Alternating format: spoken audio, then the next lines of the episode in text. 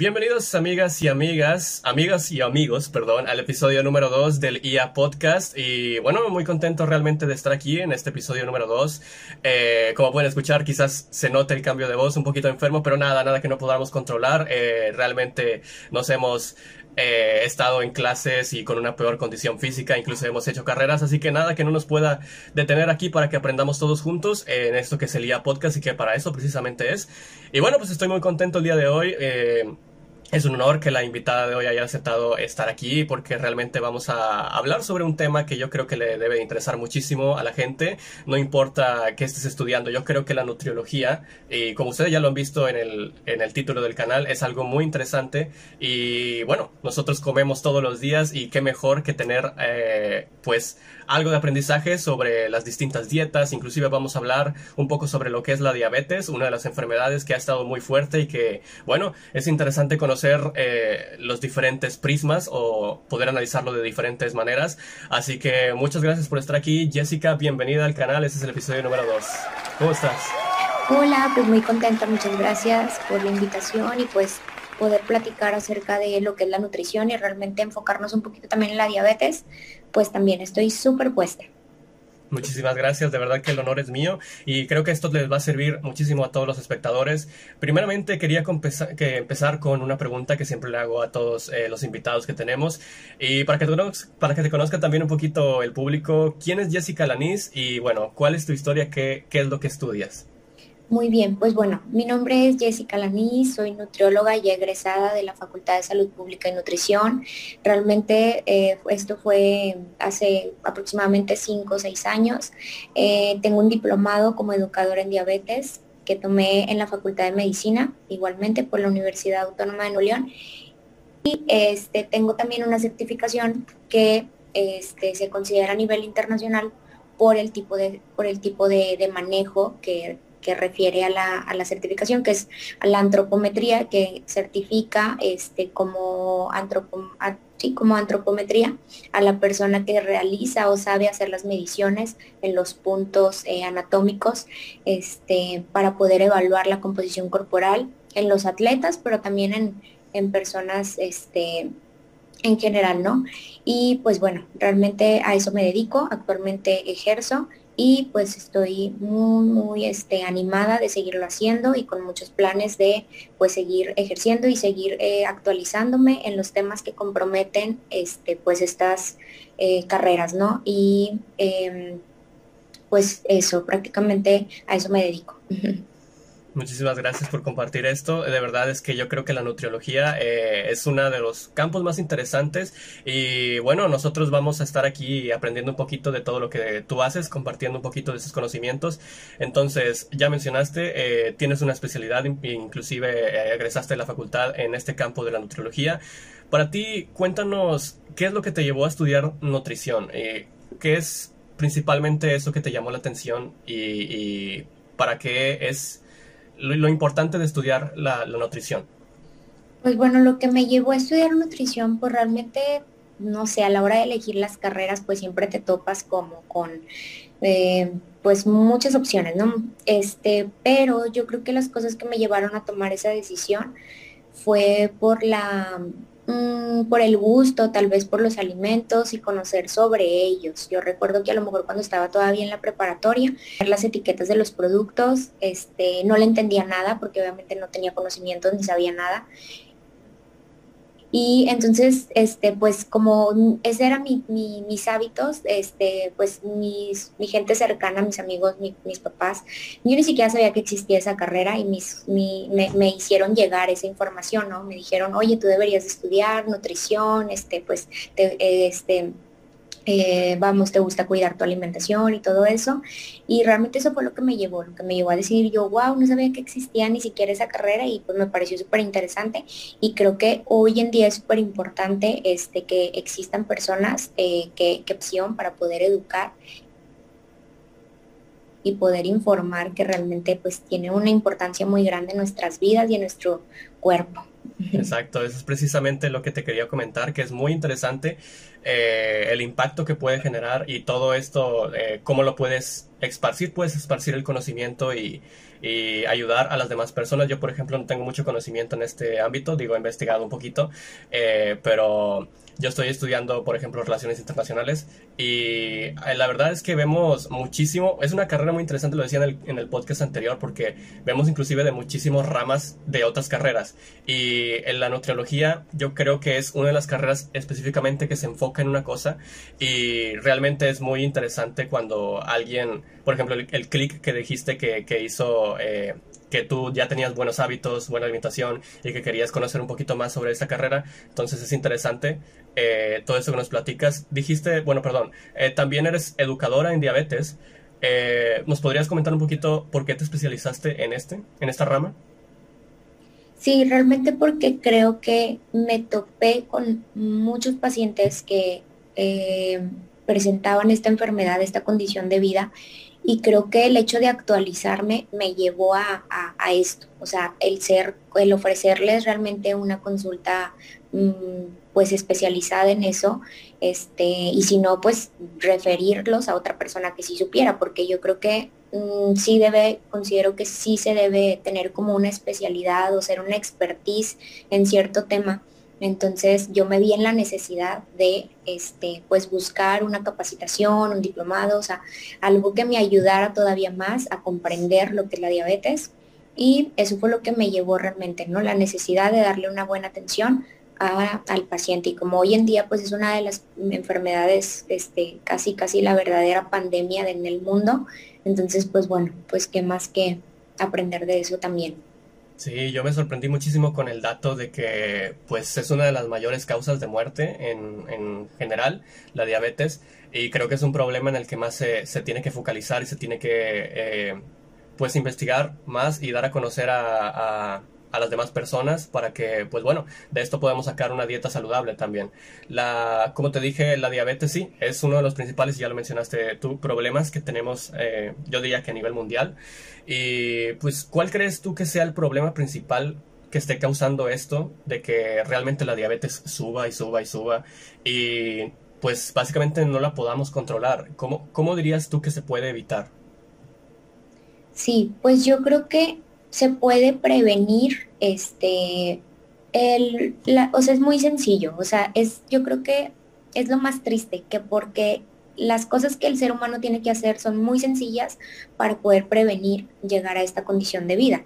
Este realmente hay, enfocarnos en la alimentación, hacer ejercicio, este, realizarnos constantemente monitoreos, chequeos, porque a veces nos pasan años en donde ya, ¿cuándo fue la última vez que te realizaste un laboratorio? No, pues quién sabe, o sea, nunca. Entonces yo creo que tener como ese hábito y tal vez a la gente le está faltando eso, o sea, prevenir y detectar a tiempo, detectar a tiempo con un buen laboratorio clínico.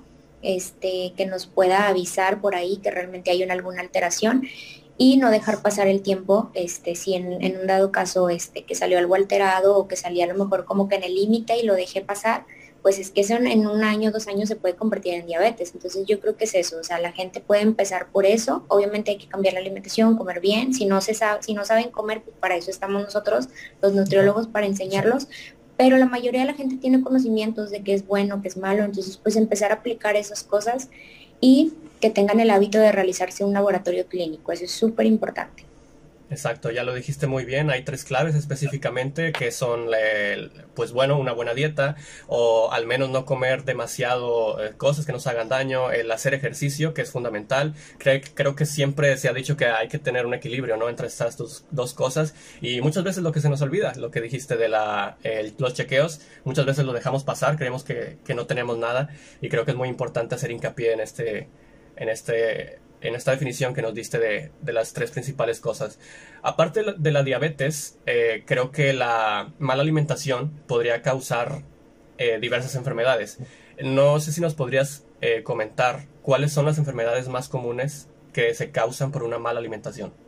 Ok, pues van relacionados eh, muchos órganos, o sea, la diabetes compromete muchos órganos, puedo decir que en todo el cuerpo, yo siempre les digo, empezamos desde aquí hasta abajo, realmente los ojos, la boca, el corazón, el riñón, los pies, este, las arterias, entonces, pues realmente todo el cuerpo, muchos de nuestros órganos se pueden ver afectados eh, por un mal control de la diabetes. Entonces, más que enfermedades, son complicaciones que podemos llegar a tener a futuro, micro y macrovasculares, en donde pues se ven comprometidos, como ya mencionamos, los ciertos órganos de nuestro cuerpo y pues eso desencadena, como tú mencionas, algunas enfermedades, enfermedad renal, enfermedad cardiovascular, retinopatía diabética, pie diabético, eh, neuropatía diabética. Entonces, realmente pues son esas las enfermedades este, que pueden llegar a, que podemos llegar a tener si no llevamos un buen control. Ok, definitivamente es un tema en el que tenemos que poner más atención, en la alimentación en general. Eh, de hecho, esta mañana me veía un video que me llegó de una eh, mujer de 88 años que decidió hacer ejercicio desde los 50 años porque ella se sentía con una mala, que tenía una mala dieta y que no, pues esto de no hacer ejercicio.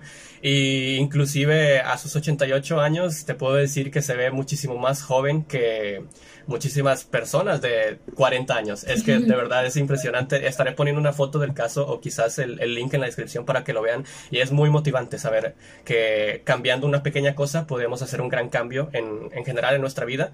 Y pues bueno, todos quisiéramos que nuestras mamás llegaran a muy buena edad, a, muy buena forma física de esa edad y todos en general, realmente. Entonces, eh, hay una pregunta muy común que se realiza la gente cuando no tiene una buena alimentación o quizás cuando quiera realmente hacer una dieta balanceada o ah, quiera realmente hacer algo para eliminar la grasa abdominal. ¿Se puede eliminar esta grasa abdominal siguiendo específicamente un régimen o cuál dirías tú que son las actividades necesarias para eliminar la grasa abdominal? Ok, pues ya quería llegar a esta pregunta para responder y romper ese mito de que no se baja grasa localizada. O sea, no puedo yo poner una dieta para que específicamente la persona baje únicamente abdomen o únicamente grasita del brazo. No se baja grasa localizada, realmente la pérdida de grasa corporal es general, de, de, qué forma podemos llegar a perder grasa? Pues por medio de un déficit calórico, en este caso la disminución de calorías en un régimen, en un buen régimen de alimentación. Yo recomiendo siempre que acudan con un, con un nutriólogo para que pueda eh, pues este, repartir la cantidad de macronutrientes que se necesita para llegar a ese objetivo. Entonces, comprometen los carbohidratos, las proteínas, las grasas, cada uno tiene que tener un porcentaje y después al paciente se lo formamos en cantidades de alimento para que pues pueda llegar a ese objetivo de perder grasa corporal pero la morfología de las personas es diferente, individualmente todos somos bien, bien diferentes, entonces depende del tipo de cuerpo y de, pues como ya mencionaba, la morfología de, los, de las personas va a definir realmente de dónde se pierde grasita corporal primero. De hecho, cuando iniciamos un plan de alimentación, lo primero que nos ayuda es por dentro, o sea, las arterias, si a lo mejor traíamos grasita por ahí acumulada en las arterias, pues es ahí donde empezamos primeramente a eh, pues disminuir esa grasita arterial o en este caso a veces se almacena grasa alrededor de los órganos, en este caso alrededor del hígado, por ejemplo, y es ahí donde primeramente pues va haciendo su proceso y ya después pues vamos poco a poco viéndolo a nivel este físico, ¿verdad? En donde pues ya se me nota que estoy bajando, ya se me nota que estoy menos este con menos grasa corporal. Entonces todo eso se evalúa por medio de una consulta nutricional ya sea a través de mediciones corporales como es la antropometría o bien por medio de una báscula que nos, que nos arroje todos esos indicadores y detectar si realmente se está perdiendo grasa corporal y no músculo, porque podemos a lo mejor quitar muchos alimentos, pero bajamos de peso, pero podemos estar perdiendo el músculo. Entonces, por eso la importancia de acudir con un nutriólogo para que nos cuide esa parte, que realmente sí estemos perdiendo grasa corporal. Sí, es muy importante el comentario que hiciste de que todos, son, todos los cuerpos son diferentes y que precisamente por eso teníamos, tenemos que tenemos la, la, posibilidad de poder ir a un nutriólogo. Hay mucha gente que ve muchos mitos en internet y realmente, pues bueno, eh, tenemos, si tenemos la posibilidad de ir a un nutriólogo es mucho mejor que, como se dice, automedicarse, pero en este caso eh, seguir dietas que a lo mejor no son reales o que estás pues focalizando en otra parte del cuerpo que no es la que realmente querías bajar o eh, eliminar grasa, todo lo que dijimos y realmente estamos aprendiendo muchísimo en este, en este podcast. Tú dirías precisamente eh, a esto que nos está ayudando a aprender, ¿crees que la nutrición como materia, porque he visto también muchas personas que dicen que hay materias que sí se deberían de enseñar desde pequeños en, en las escuelas, un ejemplo, las finanzas o muchísimas cosas así que te ayuden a, desarrollarte más como emprendedor. ¿Tú crees que la nutrición debería enseñarse desde pequeños, quizás como una materia en la escuela, en la secundaria, preparatoria? Ajá. Sí, totalmente. Sí debería ser como parte de la educación este, primaria este, de las personas, de los niños en este caso, pero yo lo que yo, a mi punto de vista, es que debe ser una clase que sea impartida por un nutriólogo. O sea, en México tenemos demasiados nutriólogos, muchos sin empleo, muchos de, nosotros sin empleo, entonces, pues yo creo que sí sería importante que pues el gobierno considerara este, que realmente eh, eh, el tema o la materia que vayan a, querer agregar a la, a la educación básica, pues se ha impartido por una persona que realmente tenga un estudio previo y no a lo mejor un maestro que tuvo una capacitación de una hora para poder brindar ese tema. Entonces, yo sugiero que realmente si se va a dar una materia, sí sería importante pues que fuera por alguien capacitado, ¿verdad? Pero sí, súper apruebo esa idea de incluir la materia de nutrición. Definitivamente, lo hablábamos incluso en el podcast anterior que un maestro estuvo aquí y pues bueno, eh, lo habíamos dicho que eh, realmente el maestro tiene que ser alguien que, tenga conocimiento sobre la clase que va a dar porque así, aparte de que le gusta, de que va, le va a gustar impartir esta clase a, cualquier estudiante, pues bueno, es realmente no como si alguien de ingeniería pues dará una clase de geografía, lo decía también en el podcast anterior.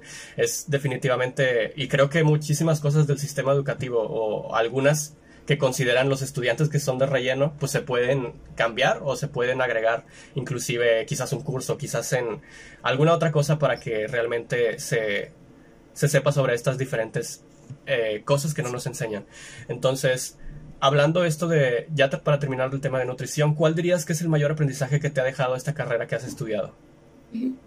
Pues yo creo que mm, la importancia de también que tu familia forme parte de esto, o sea, porque obviamente pues te preocupas por tus pacientes, pero también es importante que este, pues tu gente cercana, este, cuides a tu gente cercana, o sea, de alguna forma tienes ya como esa esencia de, prevenir o de, o de, cuidar. Entonces, yo creo que son de las cosas más bonitas este, de, cuidar a las personas, eh, de tener mucha empatía con las personas, o sea, hablo en general de todos mis pacientes y de mi familia y de toda la gente que se deje ayudar, ¿no? Toda la gente que se deje, mm, pues, mm, este vamos llevar a cabo lo que, lo que, lo que es recomendado y lo que es bueno. Entonces yo creo que esas son las cosas este, buenas que valoro y que puedo decir que, que vale la pena, ¿no? Poder ayudar y poder salvar vidas, porque realmente de eso se trata, es prevención para pues tener una mejor calidad de vida. Lo dices muy bien, todas las vidas que se pueden salvar cuando alguien puede compartir, ¿no? Y este conocimiento es lo interesante de todo esto, de todas las carreras inclusive. Y pues bueno, hablando precisamente de aprendizaje, eh, una pregunta que me gustaría hacerle a todos los invitados que pasen por aquí, porque realmente el COVID-19 es algo que nadie se esperaba. Entonces, si hablamos de aprendizaje, en, ya hablamos de aprendizaje en, cuanto a tu campo, en, cuanto a tu, en cuanto a nutrición. Ahora, ¿cuál dirías que es el mayor aprendizaje que te dejó eh, esta pandemia, el COVID-19? Sí, pues yo creo que a mí y a todos, o sea, yo creo que esta pandemia nos demostró que en algún momento o nos cuidamos o nos cuidamos, o sea, porque muchos de los factores de riesgo para una complicación grave de COVID pues era justamente la obesidad, la diabetes, la hipertensión, o sea, todos los temas relacionados, todas las enfermedades relacionadas a no cuidarse, o sea, la persona que lleva un mal, mal estilo de vida. Entonces, ¿qué aprendizaje nos dejó a todos? O sea, que tenemos que cuidarnos o sí o sí. O sea, en algún momento nos va a cobrar la factura la vida y nos va a decir, tuviste que haberte cuidado. O sea, entonces yo creo que esas son las cosas que, pues, buenas de alguna forma nos dejó esta pandemia, porque mucha gente sí actuó, mucha gente sí se acercó a nutrición, mucha gente sí se hizo laboratorios, mucha gente sí intentó bajar de peso, mucha, mucha gente en casa limpió su alimentación. Entonces yo creo que son como lo único bueno, es lo único bueno de la pandemia, ¿verdad? Exacto, el aprendizaje que nos dejó, ¿no? Definitivamente, y lo, lo, vulnerables que nos demostró que podemos ser a veces, porque esto nadie, yo creo nadie se lo esperaba en el mundo y es algo que pasa, digamos, cada tres siglos y a veces a, lo mejor estoy exagerando, entonces somos una generación, no sé si afortunada, desafortunadamente, porque aprendimos muchísimo de todo esto, pero bueno, también hay episodios malos de... Pero de todo lo malo, como decimos, siempre se puede sacar algo bueno. Y bueno, hablando de todo esto de la nutrición, ya nos dijiste las precisamente las cosas que tenemos que hacer para llevar una dieta saludable. Lo, dejamos precisamente en la descripción con tres claves. Y bueno, eh, queríamos eh, o nos puedes compartir cómo es el trabajo de, un nutriólogo día a día, porque a veces tenemos la idea de que, bueno, tú dijiste inclusive que algunos no tienen, eh, no pueden encontrar empleo o no pueden ejercer después de terminar la carrera, pero ¿cómo dirías tú que es el trabajo de una nutrióloga? día a día. Sí, pues yo creo que realmente sí hay mucho campo, o sea, hay muchas ramas de la nutrición, o sea, mm, de deportiva, este, clínica, mm, consulta privada, este, de forma estética. Realmente mm, hay muchas áreas, entonces yo creo que es importante como que la persona que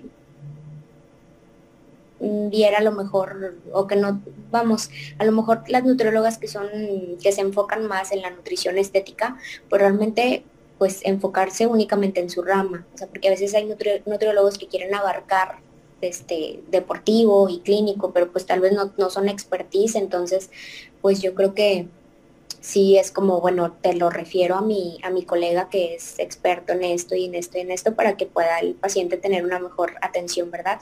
Pero cómo es el día a día del nutriólogo, pues realmente lleno, o sea, vamos, mm, rodeado de personas, o sea, rodeado de personas que, que realmente, este, pues hay que tener empatía con ellas y este, pues realmente depende, depende de la rama en la que te enfoques, pero pues hay muchas actividades que se pueden hacer, o sea, a nivel población, a nivel privado, a nivel este, de gobierno, entonces pues realmente va a depender ahí de la, del día a día de, cada nutriólogo, ¿verdad? Pero al menos el mío, pues me toca estar frente a pacientes que viven con diabetes, me toca también este, planear algunas recetas para un programa de televisión, me toca también este, dar servicio de nutrición a una guardería. Entonces, este, pues realmente depende de, de, qué se enfoque, ¿verdad? Pero así es mi día a día.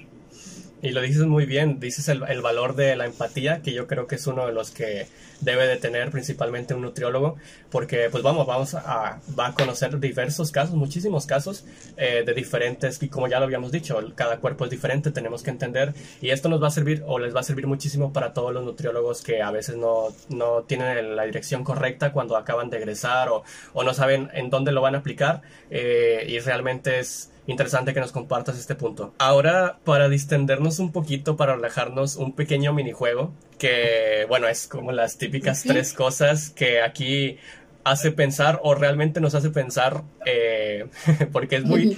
Podemos decir lo que es divertido, pero realmente es como que también una buena forma de distendernos. Y bueno, te quería decir, hay tres opciones, van a estar apareciendo las imágenes aquí en este video.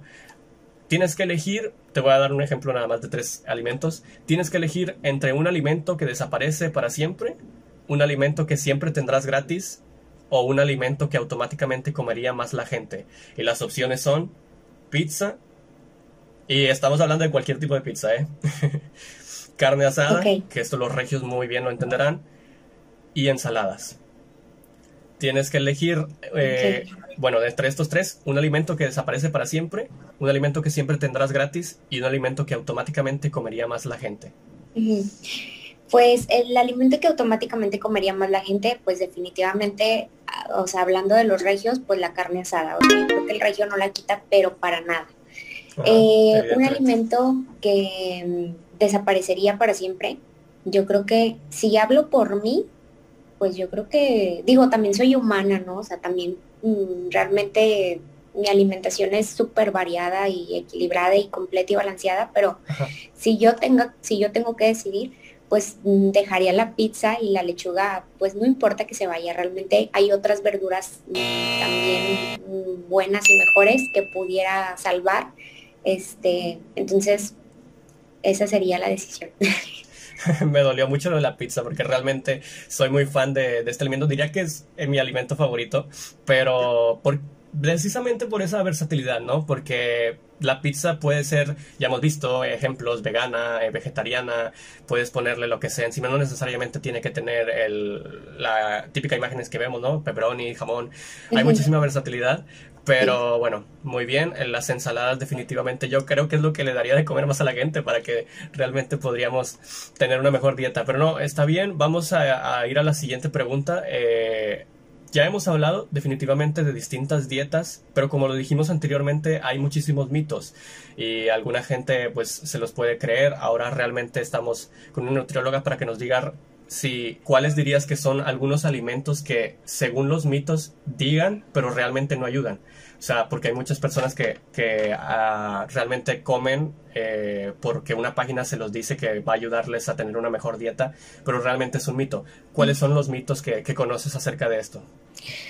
Pues pudiera ser los licuados, o sea, los licuados como tipo de dieta detox, o sea, el hecho de decir detox realmente ya está súper desmitificado que los únicos que nos ayudan a desintoxicar pues son nuestros órganos, o sea, el hígado. Realmente no necesitamos de un jugo, de un licuado verde para que nuestro cuerpo se desintoxique si nuestros órganos hacen esa función de desintoxicar sustancias que pues no deberían estar en nuestro cuerpo.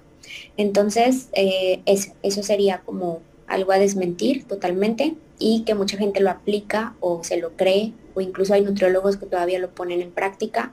Eh, el hecho de someter a los pacientes en dietas muy rigurosas a base de, licuados verdes o eh, el monoayuno, que a veces solicitan que la persona coma una sola fruta en todo el día, o, elegir una fruta y estarla comiendo todo el día y no comer nada más. O sea, esos son los mm, tipos o patrones de alimentación que yo creo que no son necesarios someterlos a, a ninguna persona porque hay muchos patrones de alimentación que son muy buenos que pueden beneficiar mucho más para lograr un objetivo. Entonces, sería como lo, lo que pudiera decir de eso. Sí, muchas veces tenemos como en la mente la imagen esa típica del jugo verde, que ayuda mucho, pero realmente no. Bueno, dirías tú que, que ayuda o que afecta o que ayuda en una menor medida como lo tenemos implantado en, la mente. Sí, tal vez ayude en una menor medida como la gente cree, porque puedes comer las verduras mucho mejor que no sean licuadas o que puedes incluirlas de otra forma en un licuado verde si realmente te las puedes comer de otra forma. Con que ingresen a tu cuerpo ya te da un beneficio porque te aportan fibra y todos los nutrientes. Entonces no es necesario licuado verde. Entonces yo creo que esa sería la respuesta. O sea, no ayudan tanto como la gente cree. Ok, definitivamente creo que lo que más ayuda, lo habíamos mencionado antes también, ¿no? Es la variación, eh, tener una dieta variada, comer un poquito de todo. Y algo que me pareció muy interesante que vi inclusive es que eres eh, Isaac nivel 1. Realmente eh, esto lo había investigado un poquito y está relacionado con la, y aquí la palabra un poquito difícil de pronunciar, quinantropometría. Sí. ¿Puedes explicar un poquito qué es esto? Sí, la, certificación ISAC realmente pues te avala para que pues avala tus conocimientos de que tienes una capacitación previa de cómo realizar mediciones. En, ya te había comentado, pueden ser en atletas o personas normales, a través de puntos anatómicos que nos ayudan a pues sacar la composición corporal, el porcentaje de grasa, el porcentaje de agua, el porcentaje de músculo, el tipo de cuerpo también que tiene la persona, este, su morfología también nos ayuda a identificar, realizar esas mediciones corporales. Em, entonces, pues realmente mm, son métodos que son indirectos, pero tal vez son más precisos que a lo mejor una báscula. Entonces, realmente pues para conocer realmente la composición corporal de la persona, me interesó también este, esta parte, ¿no? O sea, realmente cómo, cómo obtener esos porcentajes este, y de qué forma se pueden sacar, pues a través de estas mediciones, pero no pueden ser mediciones en cualquier parte del cuerpo, realmente tiene que ser una persona que sepa para que la próxima vez que te vuelvas a medir, para poder comparar resultados, te vuelva a sacar esa, esas mediciones en las mismas partes del cuerpo. Entonces existen puntos anatómicos específicos que este, pues esta certificación describe, ¿no? O, o solicita para que realmente puedas obtener esos resultados. Ah, muy bien, muy, muy interesante de hecho, porque esto estamos hablando de otro campo en donde puede, puedes pues prácticamente ejercer tu rama de la nutriología y bueno, es muy interesante de verdad. Eh, gracias de verdad por esta plática, porque realmente de hecho se me ha hecho muy corto, pero es porque realmente nos has eh, hecho o aprendimos demasiado de, de toda esta... Y ya lo había dicho, gente, estos podcasts van a ser un poquito más cortos que los eh, de The Van Talks, que son una sección internacional. Ya había habido gente preguntando por eso, pero bueno, más adelante ya vamos a tener diferentes secciones. Entonces, muchísimas gracias de verdad, Jessica Lanis, por estar aquí en esta sección. Y bueno, para finalizar un poquito, eh, te quería preguntar, ¿qué mensaje le darías a esas personas, a unas personas eh, que realmente tienen la intención de bajar de peso, pero se desaniman porque no pueden. Eh, no sé si hay alguna eh, definición que nos puedas dar de por qué algunos cuerpos son muy diferentes. La complexión quizás tenga que ver un poquito. Pero hay algunas personas que batallan muchísimo para bajar y se desaniman. Como nutrióloga, ¿qué les dirías a ellas, a ellos, a ellos y a ellos? Sí, sí, pues realmente hay un todo. O sea, el día de hoy no es como, al día de hoy más bien no es como la dieta la única forma de bajar de peso. O sea, hoy en día hay que verificar otros factores, si la persona duerme bien, si no trae algún trastorno hormonal, su tipo, este, su, su, vamos, si se somete a mucho carga de estrés en su trabajo, a qué se dedica. O sea, realmente hay muchas cosas detrás a evaluar para poder definir realmente la causa de por qué no está bajando de peso, porque no está perdiendo grasa corporal como esperamos.